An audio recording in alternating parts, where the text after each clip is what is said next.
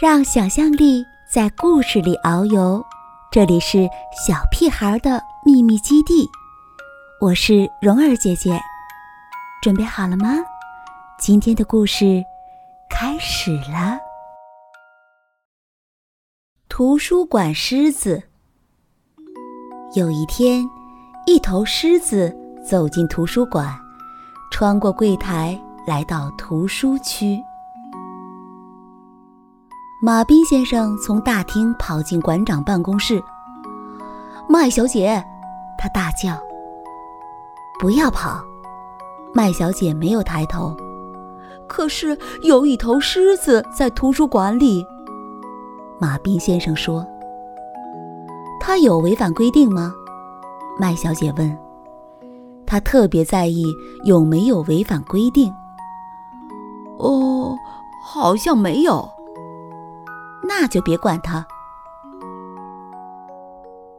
狮子在图书馆里逛了一大圈，他闻目录卡，他在新书书架上蹭了蹭脑袋，然后他趴在说故事区睡着了。大家都不知道该怎么办，因为图书馆没有任何和狮子有关的规定。说故事时间到了，这个活动也没有任何和狮子有关的规定。说故事的阿姨有点紧张，但她还是清晰有力地念出了第一本书的书名。狮子抬头看着她，她继续往下念。狮子听完第一个故事，留下来听第二个故事。听完第二个故事，留下来听第三个故事。他还想再听一个故事，可是小朋友们一个个离开了。说故事时间结束了，一个小女孩告诉狮子：“该走了。”狮子看看小朋友，看看说故事的阿姨，看看合起来的书。开始大吼：“是谁？”麦小姐从办公室大步走出来。“是那头狮子。”马彬先生说。麦小姐走向狮子。“如果你不保持安静，就得离开。”她坚定地说，“这是规定。”狮子继续吼。听得出来，她很伤心。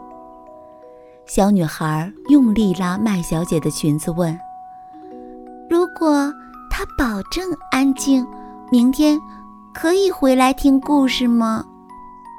狮子不吼了，它看着麦小姐，麦小姐也看着它。可以，一只安静守规矩的狮子。明天当然可以回来听故事。耶！孩子们欢呼。第二天，狮子又来到图书馆。你来早了，麦小姐说。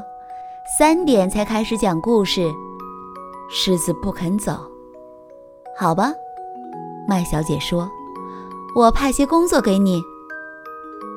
她请狮子。用尾巴拂去百科全书上的灰尘，直到说故事活动开始。隔天，狮子又早到了。这次麦小姐请他帮忙舔所有借书逾期通知的信封。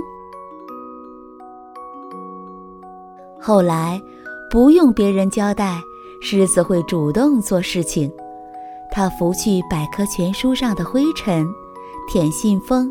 让小朋友站在他背上拿最上层的书，然后他趴在说故事区的角落等着听故事。起初，图书馆里的人看到狮子会紧张，但没过多久，他们就习惯了旁边有一头狮子走来走去。狮子在图书馆适应得很好，它走路很小声。尽管他的脚很大，听故事时，孩子们把它当成舒服的靠垫，他在图书馆里再也不吼叫了。大家都说，这头狮子真好。遇见它时，大家会拍拍它柔软的头。要是没有它，真不知道该怎么办。马彬先生听到这句话，皱起眉头。